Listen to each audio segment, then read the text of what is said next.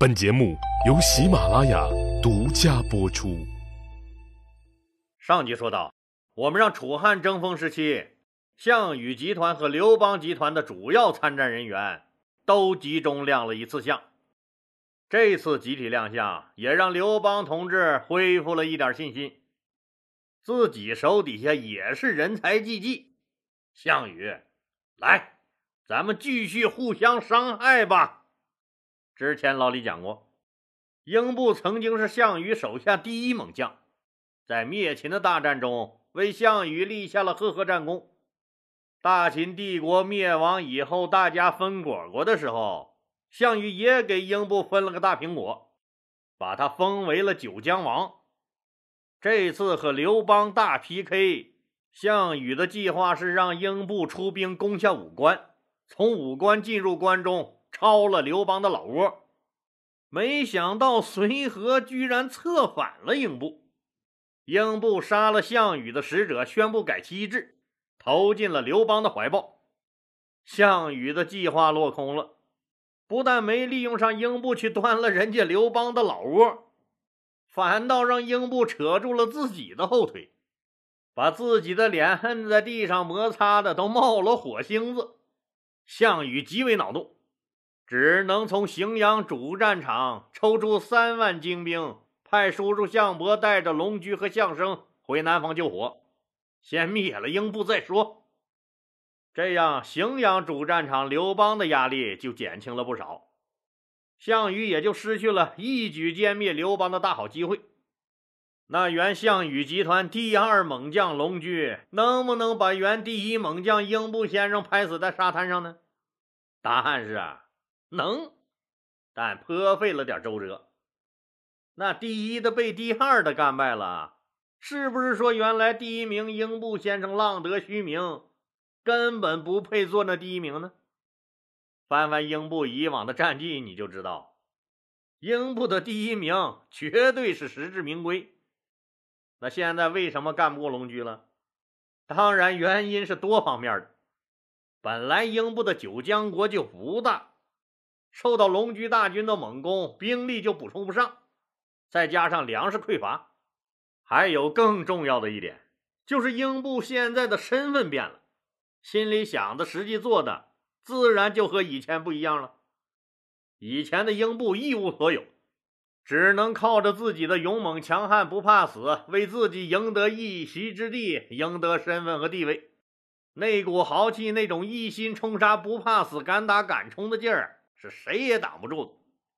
可是现在不一样了，英布先生人家也是成功人士了，老婆都有几十个了，该有的都有了，自然就惜命怕死了，早就没了那种不怕死、敢打敢冲的杀气了。但就是这样，龙驹也颇费了一番周折。双方经过几个月无数次的对砍，英布知道守不住了。就和随和带着几个心腹，化妆成老百姓的样子，顺着小路风餐露宿，昼伏夜行，慌慌张张跑回荥阳，找他新主子刘邦去了。英布可是和刘邦平起平坐的主侯王啊，又帮着刘邦牵制住了项羽的主力部队好几个月。本来以为刘邦能带着文武百官迎到城外三十里呢。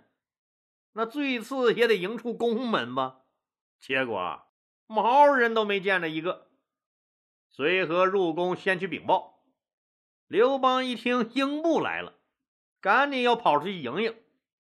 随和一把扯住他：“大王不可急着见他，我和英布接触了这小半年了，这个家伙不懂得感恩，人也反复无常，他傲得很，这种人很难驯服。”咱们不能按套路出牌，大王，先摧毁他的那点自尊和自信，让他知道知道他没他想象的那么值钱，让他失落，让他认命，再让他收起那桀骜不驯的臭嘴脸，然后再把他抬起来，抬得高高的，让他觉得已经低下的人格重生了。这个重生出来的新人格，就是您刘老大给的，让他知道离了您，他什么都不是。他这才能对您感恩戴德，真心实意投靠咱们。刘邦指着随和大笑：“你小子，你小子就缺德吧你呀！”两个人捏好套套后，随和出来告诉英布，已经通报给汉王，说您来了。英布站直了，又整了整衣服，以为刘邦马上就会迎出来，结果。别说迎出来了，刘邦就好像把这事儿给忘了，又等了好大一会儿，才出来一个太监喊他们进去。刘邦这种态度让英布很意外，更意外的是，英布进去一看，刘邦居然靠着床头插着个腿，正在让人给他洗脚，这他妈也太不尊重人了！这他妈是啥事儿？这，哎，这洗脚见人的镜头以前好像在哪儿见过。对喽，就是当年老利基来投奔他的时候，他也是在洗脚。看样子刘老大也想不出来更好的侮辱人的办法了。你想，利基一个糟老头子登时都火了，何况是和刘邦平起平坐、一贯骄横的九江王英布呢？英布一看刘邦这副要死的德行，直接就想开骂，但确实是不敢。罢了罢了，今日之辱怨不得别人，是他们自己找的，只能躬身抱拳给刘邦见礼。英布拜见汉王。刘邦欠了欠身子，算是打了招呼，眯着眼睛瞅了英布一眼，心里只想笑。世人眼中的那个胯下宝马、掌中银枪、威风凛凛的九江王哪儿去了？站在自己面前的，这不分明就是一个破衣烂衫、满身满脸的尘土、慌慌张张的一个小瘪三儿吗？刘邦说话了：“今日寡人困倦，就不陪你喝酒了。明天。”明天给你接风，你们也累了，小隋啊，领九江王去休息吧。说完，困得好像眼睛也睁不开了。英布和随和告辞出来，一出门，英布就发飙了：“随和呀，随和，你害死我了！你说你们汉王如何如何仰慕我？”要和我一起共创大业，为了你们汉王的雄心大志，我可是抛下自己的江山。你看看，你看看，你们汉王今天还给我闹这么一出，看我落魄了，我的兵都哪儿去了？还不是都为了你们汉王和项羽拼光了？你们不但不心存感激，还如此待我。项羽是多么傲慢无比的一个人，也从来没敢这样待我呀！算了，不说了，自己脚上的泡都是自己走的，这就是投靠他刘邦的下场。我他妈就是活该应我！我堂堂一个九江王，今天被他刘邦小儿如此侮辱，我实在是没脸再活了。说完，英布拔出刀子就要抹脖子，随和赶紧扑上去抱住他：“大王不可，大王不可呀！我们汉王是喝多了没醒酒，可真不是慢待您呐！明天他酒醒了，肯定不会这样对待您的。刚才汉王已经和我说了，早就给您安排了住处。这么着。”咱们先去住处，如果对汉王的安排还不满意，您要怎么样，我绝不拦着您。英布悻悻的把刀收起，心想：就看他今天那个要死不活的样，我英布算是完了。但自己肯定不想死，既来之则安之，先去看看再说。就和随和一起来到了刘邦为他安排的住处。远远看着，这就是一座王宫啊！一进门，英布眼睛更直了。刘老大，你是他妈人格分裂吧你？这是啥骚操作？天上一脚，地下一脚的，怎么的呢？原来这住处就是一座新建的王宫，完全是按诸侯王的标准建造的，宫内布置的也极为讲究，就连门口玄关处的那块玉石都和刘邦宫里的一模一样。管家、仆人、宫女更是一应俱全，全都恭恭敬敬的等着英布吩咐。英布大喜，这刘邦果然是仁义呀！自己没跟错人，随和心里暗笑，看你九江王这点出息。不一会儿的功夫，门卫进来通报，张良来拜见。英布知道张良是这荥阳的二号人物，赶紧迎了出去。张良以王的礼节参见了英布，感慨道：“终于把您给盼来了！我们汉王深知大王您深明大义，弃楚助汉。”心里一直敬重您，早早的就吩咐给您建了这王宫，专候您的大驾。英布赶紧说：“汉王如此美意，我真是感激不尽。”张良又说：“汉王今天喝多了，现在还没醒酒，就怕怠慢了您。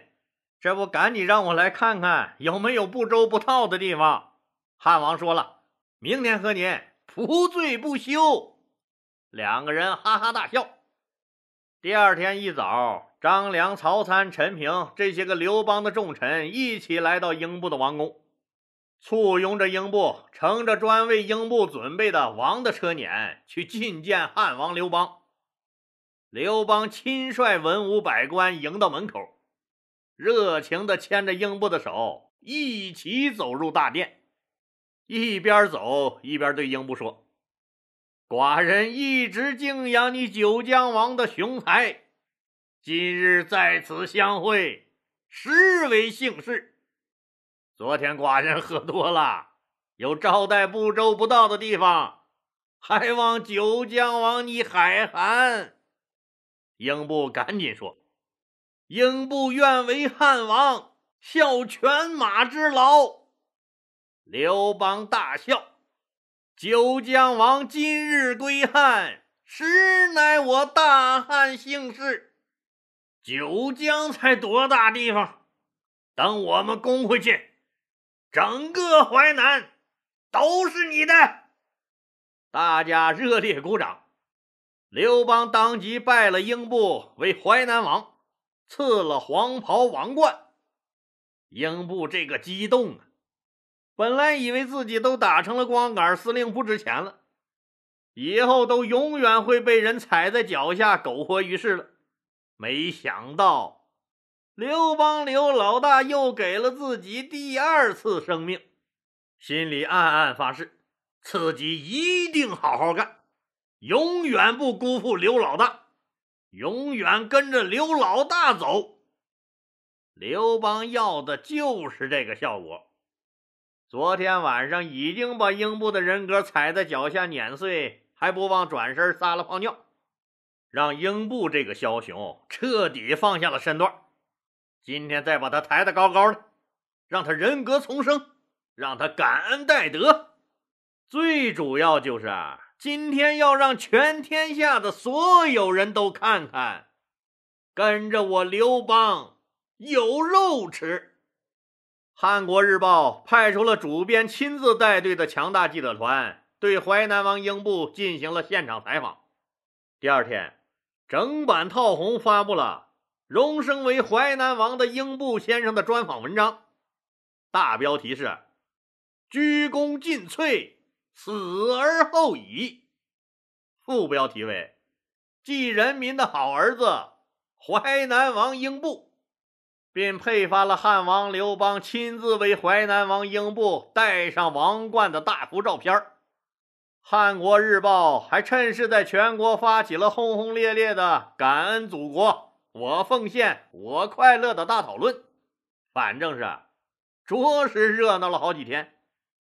英布这次是和随和抄小路跑回来的，父母家眷都留在了九江国的首都六县，现在自己稳定下来了。就派了两个跟他一起跑回来的心腹去六县接回他的家人。十来天以后，被派去的心腹回来了，报告英布说：“项羽的叔叔项伯和龙驹已经把咱们被打散的九江兵都收编了。我俩沿途收揽了一些咱们被打散了的士兵，有五千多人，都在您的帐外听命。您的父母家眷。”都被项伯他们杀害了。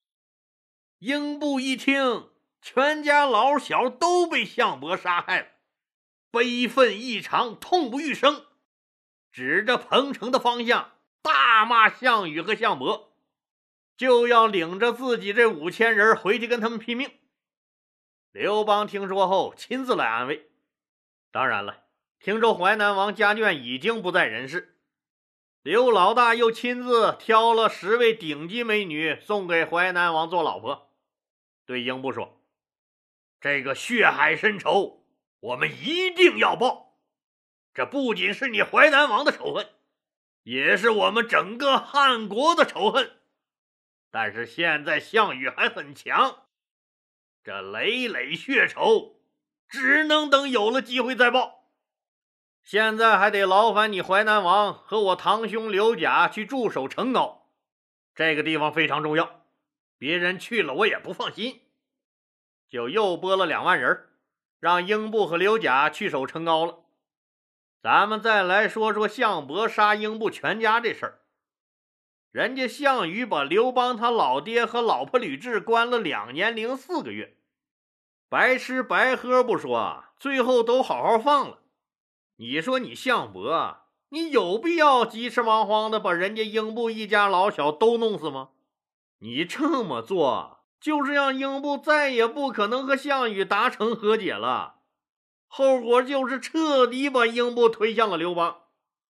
英布从此那只能是死心塌地的为刘邦卖命了。项伯，你这么做，你是真傻呀！项伯是真傻吗？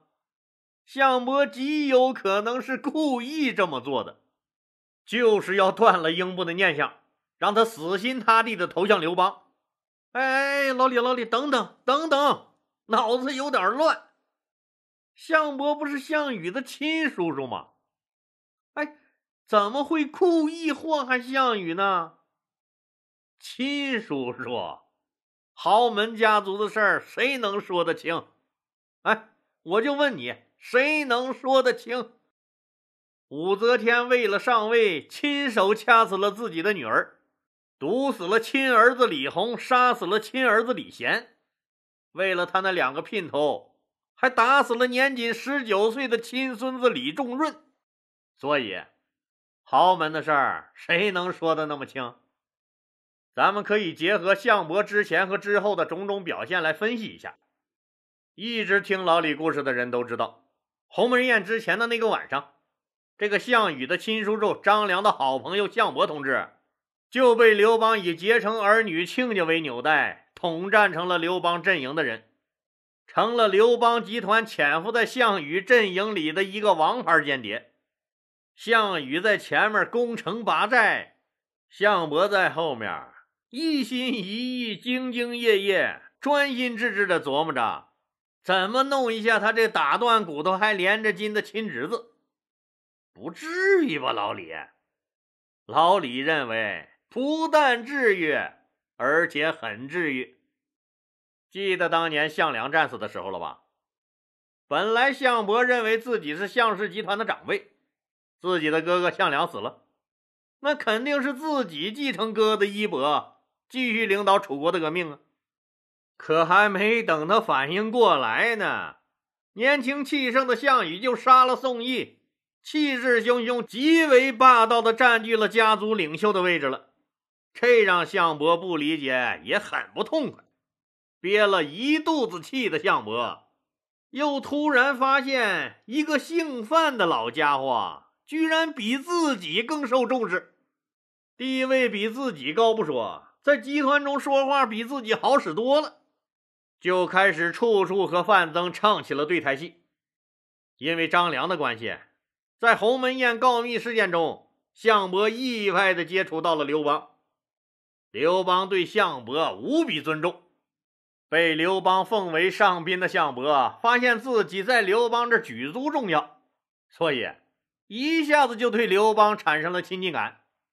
再加上一个高智商的张良在旁忽悠，刘邦又和他结成了儿女亲家，项伯从此走上了给项羽不断挖坑的叛变之路。比如像刘邦泄露项羽集团的军事机密啊。鸿门宴上帮助刘邦逃跑啊，分裂项羽集团，孤立范增，搞了个亲情的家族派对抗老范增的干爹派，最后干脆配合陈平，直接搞掉了老范增。还有后来的劝说项羽放了刘太公和李治，让项羽失去了震慑刘邦的最后筹码。